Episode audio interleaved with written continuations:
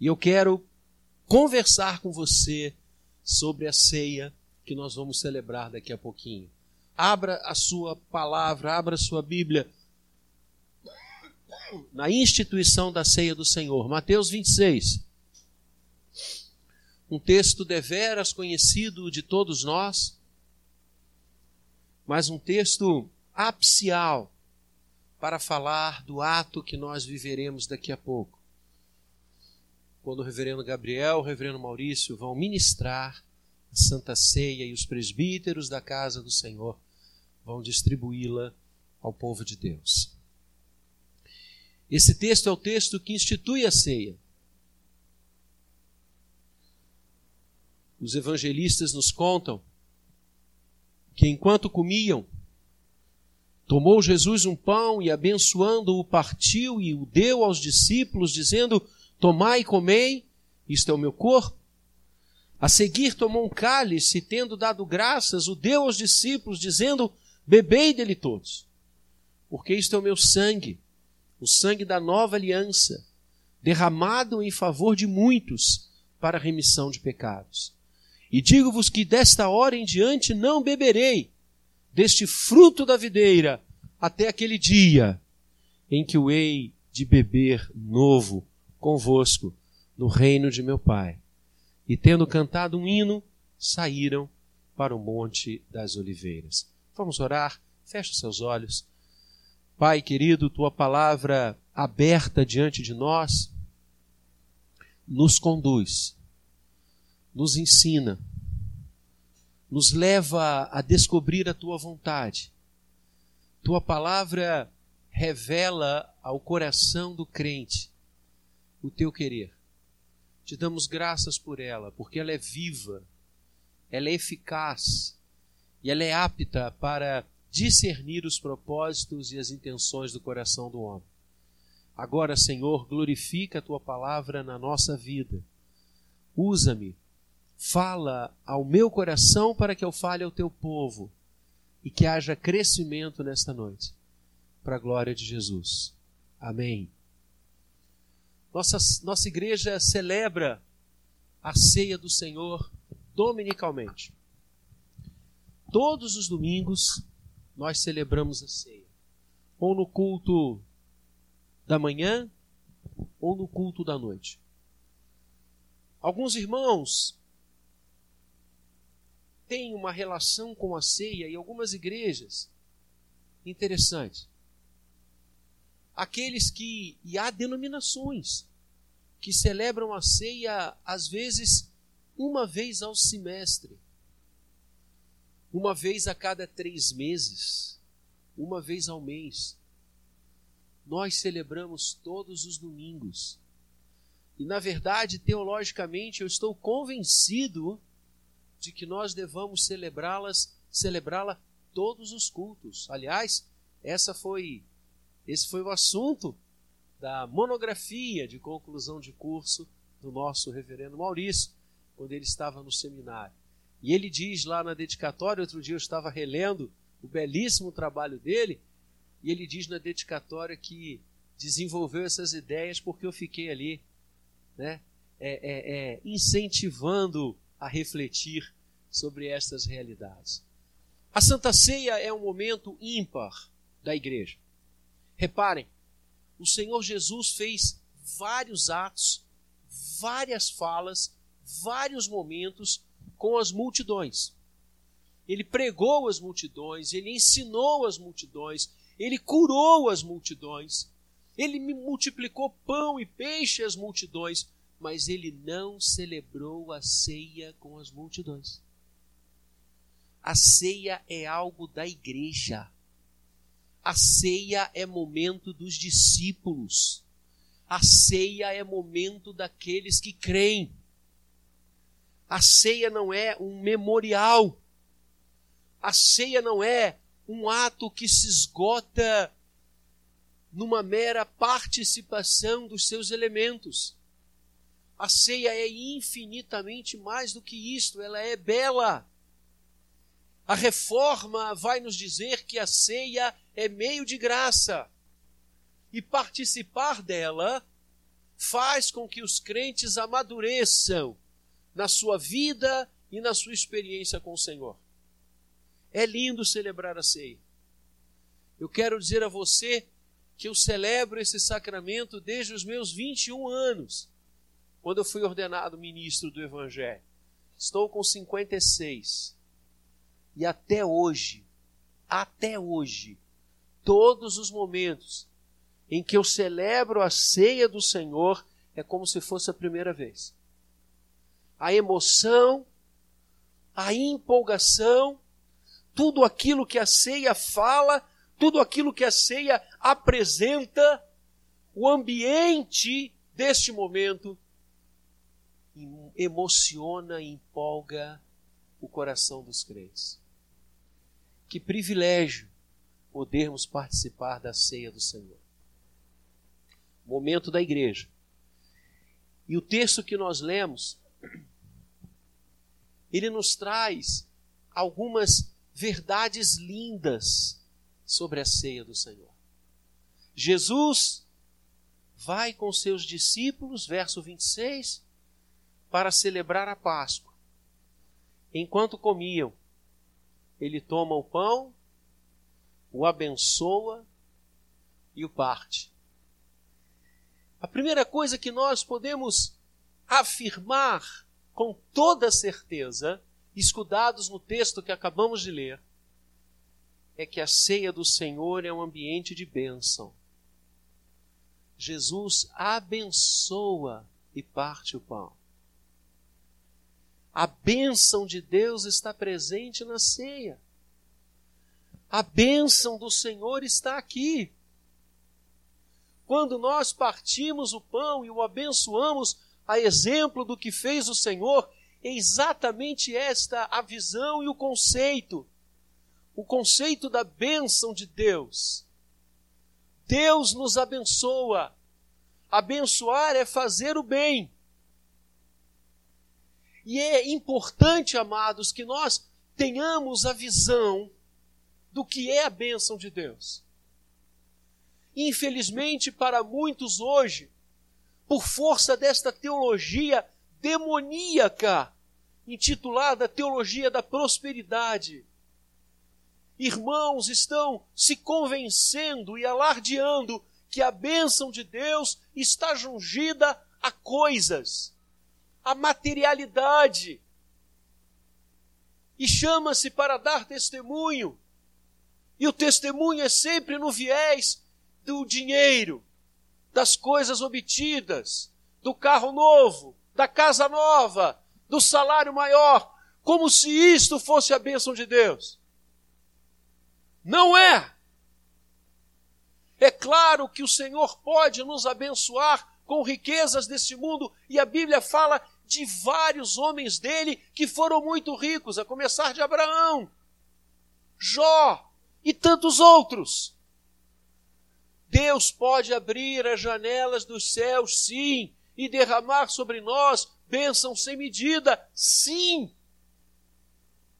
Mas não é a bênção dele restritiva a coisas.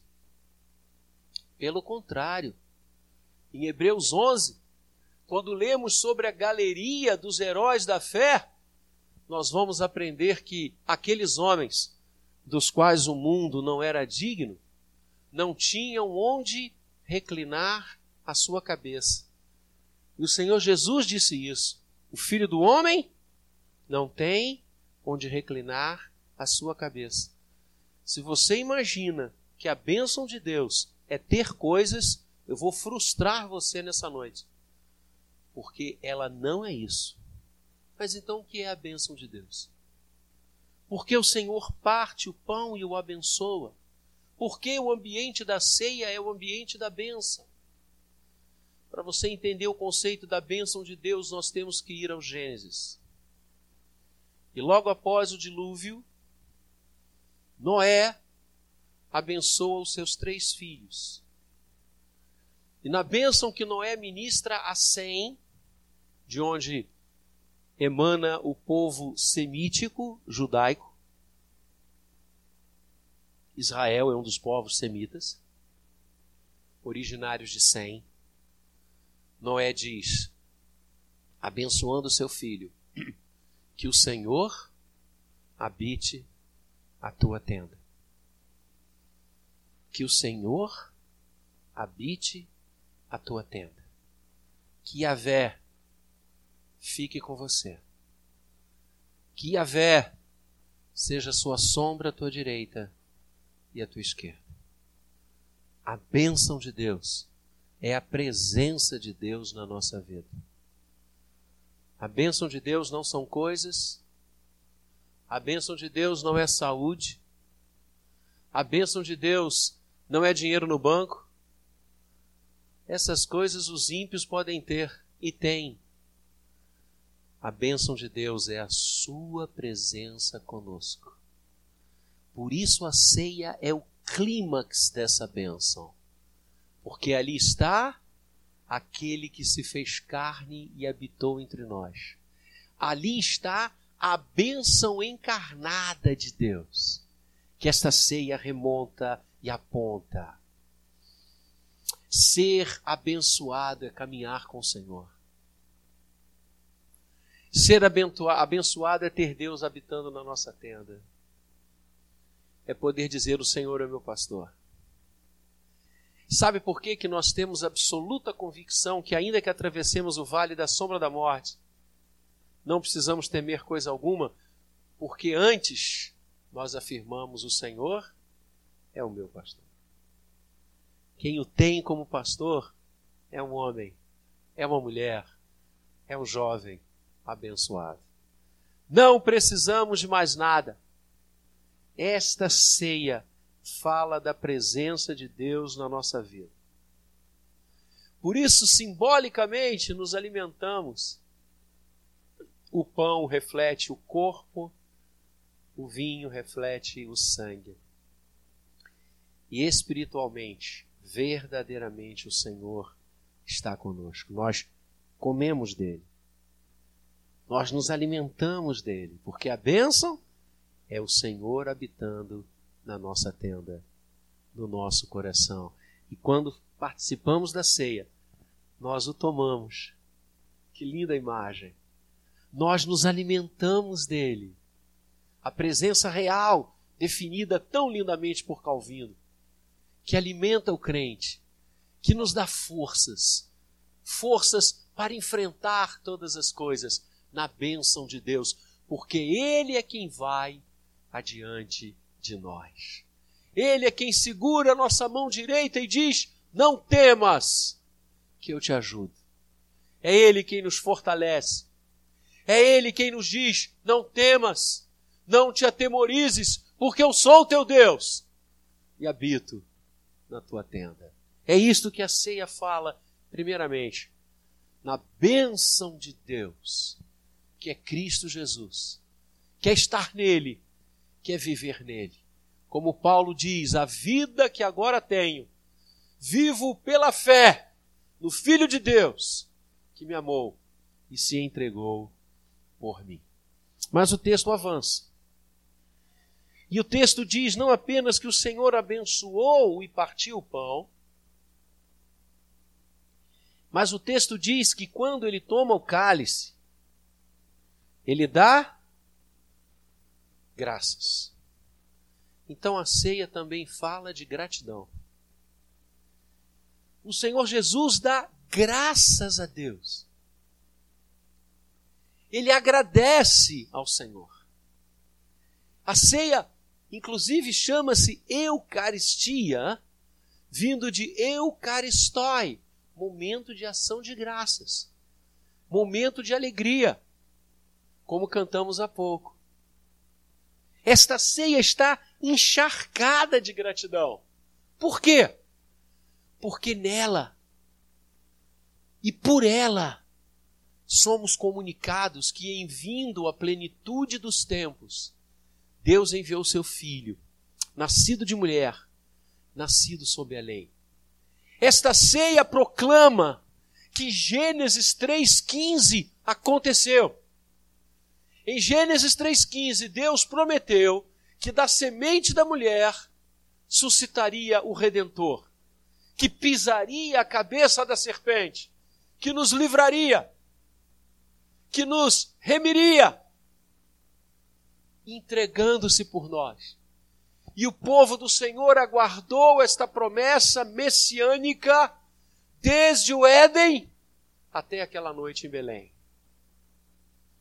Quando os céus se abrem, quando a milícia, o exército celestial enche aquela região onde os pastores estão no campo guardando as suas ovelhas, e os anjos dizem: Não temam, eis aqui vos trazemos boa nova, Evangelion, que será de grande alegria, é que hoje vos nasceu na cidade de Davi o Redentor, o Salvador, que é Cristo. Por isso, esta mesa é uma mesa de gratidão, de ação de graças, porque ela fala naquele que entregou a sua carne, que derramou o seu sangue em nosso lugar.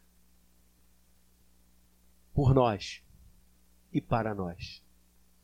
Essa ceia está repleta de gratidão, porque porque ele veio, nós podemos, como cantamos, confessar os nossos pecados e ser perdoados no seu sangue, o sangue da nova e eterna aliança.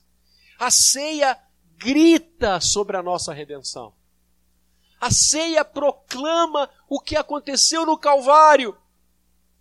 A ceia fala daquele que ressuscitou, que é o Senhor dessa mesa, que é aquele que a preside, que é aquele que aqui é representado. Por isso a ceia não é um memorial, a ceia se atualiza na nossa vida cada vez que nós tomamos o pão e bebemos do cálice, como vamos fazer daqui a pouco. Porque verdadeiramente o Senhor está aqui. E Ele se deu por nós. Não, nós temos um Redentor nós não ficamos desamparados, não ficamos soltos, não ficamos no nosso pecado, não ficamos disputando a comida dos porcos, nós voltamos para casa e quem nos trouxe foi Ele.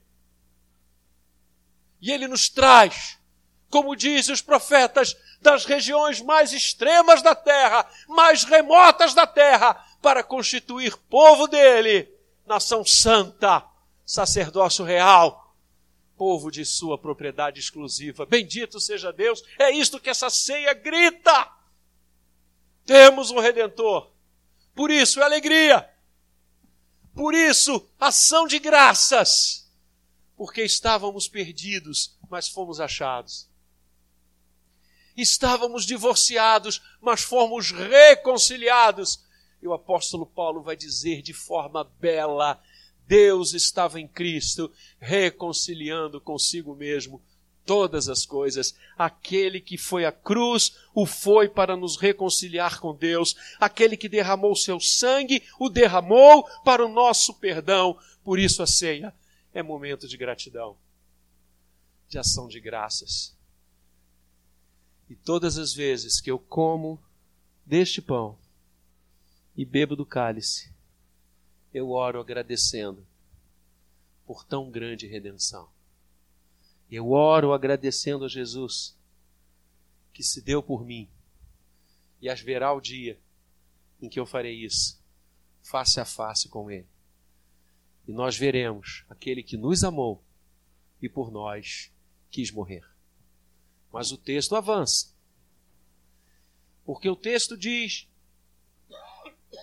verso 29, que quando Jesus, ao partilhar o pão após abençoá-lo, ao partilhar o cálice após agradecer, ele diz: Desta hora em diante, não beberei deste fruto da videira até aquele dia em que o hei beber, de beber novo convosco no reino de meu Pai. Selava naquele momento da ceia, naquele momento da instituição da ceia, selava o Senhor esse ponto de seu ministério. Dali ele iria para a cruz. Dali ele ressuscitaria. Mas ele faz uma promessa. Ele diz aos discípulos que celebraria esta ceia novamente. Só que agora, não mais no cenáculo, agora não mais com os instrumentos terrenos que aquela mesa ali estava e possuía, mas no reino de Deus. No reino de Deus. Ou seja, a ceia fala do nosso futuro. A ceia não apenas é momento de gratidão, a ceia não apenas é momento de grande, grande e imensa alegria, mas a ceia é momento de esperança. Oscar Kuhlmann vai dizer que celebrar a ceia é um ato escatológico. Escatologia é a doutrina dos últimos tempos. Jesus prometeu-nos que celebraria, o Senhor Jesus prometeu-nos que celebraria esta ceia de novo conosco no reino de Deus. Ele aponta para o amanhã. Esta ceia fala deste dia que virá, o dia do Senhor. Esta ceia aponta para o retorno de Cristo. Cada vez que nós a celebramos, a celebramos, nós falamos Maranata. Ora vem, Senhor Jesus. É isso que nós aguardamos.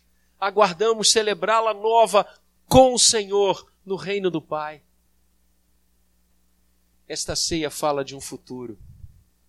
E o futuro do povo de Deus não é uma coisa incerta, nebulosa.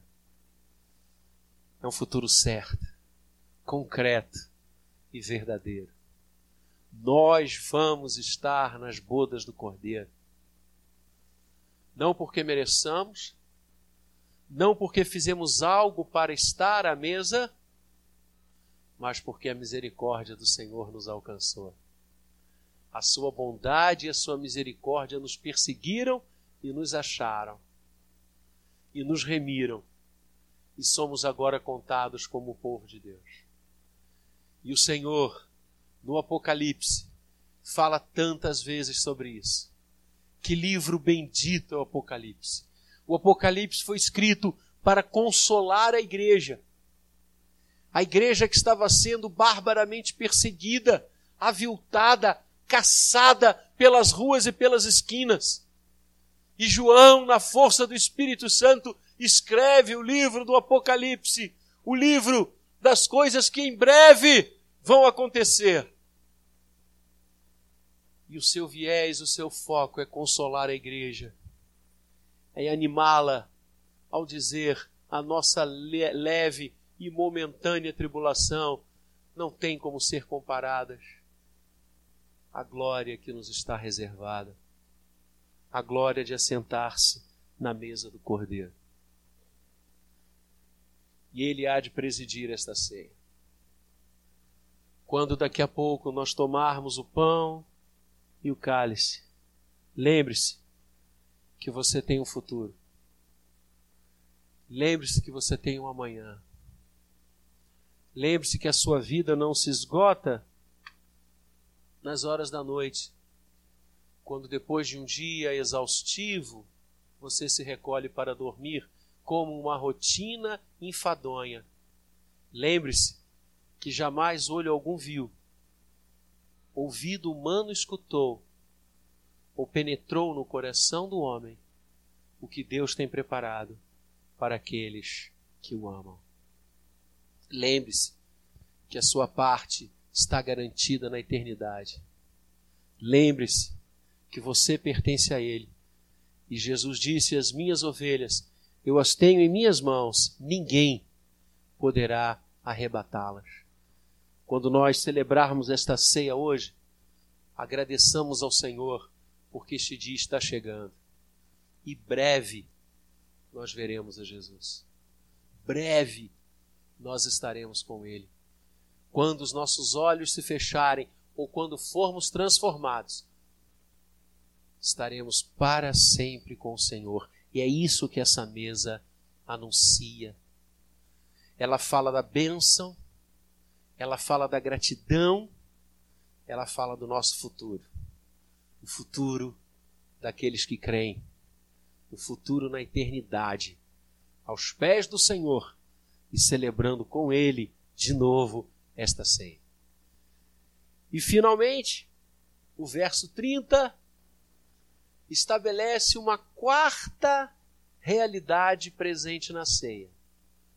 Porque diz Mateus, e tendo cantado um hino, saíram para o Monte das Oliveiras. Antes de sair, ainda no ambiente da mesa, ainda com os elementos dispostos sobre ela, o Senhor cantou. O Senhor louvou. O Senhor fez o que a gente estava fazendo aqui. Então, esta ceia, amados, é espaço de bênção, espaço de gratidão, espaço de esperança e espaço de louvor, de adoração, de cantar, de glorificar, de expressar a Ele todo o nosso reconhecimento, de beijar-lhe os pés, de se curvar diante do Eterno e abrir o coração e cantar os seus louvores, porque Deus está entronizado nos louvores do seu povo. Esta mesa é momento do louvor, de louvá-lo porque ele quis morrer por nós, de louvá-lo porque ele ressuscitou por nós, de bendizê-lo porque o seu amor foi maior que o nosso pecado. De bendizê-lo, porque ele se esvaziou e assumiu a forma de servo e tornou-se obediente até a morte e morte de cruz.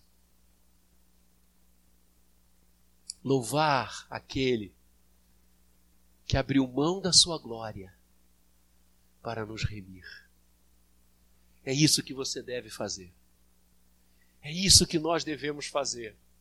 Cantar porque temos motivo para cantar. Temos motivo para louvar. Basta olhar a pedra que foi removida da porta do túmulo. Nós temos motivos para louvar ao Senhor.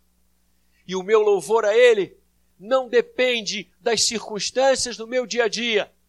O meu louvor a Ele não depende do meu dinheiro, não depende da minha saúde, não depende dos meus propósitos alcançados ou não. O meu louvor a Ele depende dEle. Só dEle. Por isso, tem todo sentido e tem todo conteúdo cantar no momento da ceia. Esse é o momento que nós vivemos.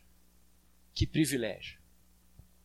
Que honra Deus nos dá de participar da mesa. E eu quero convidar os pastores para estarmos aqui, quero convidar os presbíteros da casa do Senhor para estarmos aqui no púlpito, porque vamos orar, consagrar esses elementos e dividi-los entre o povo de Deus nesta noite.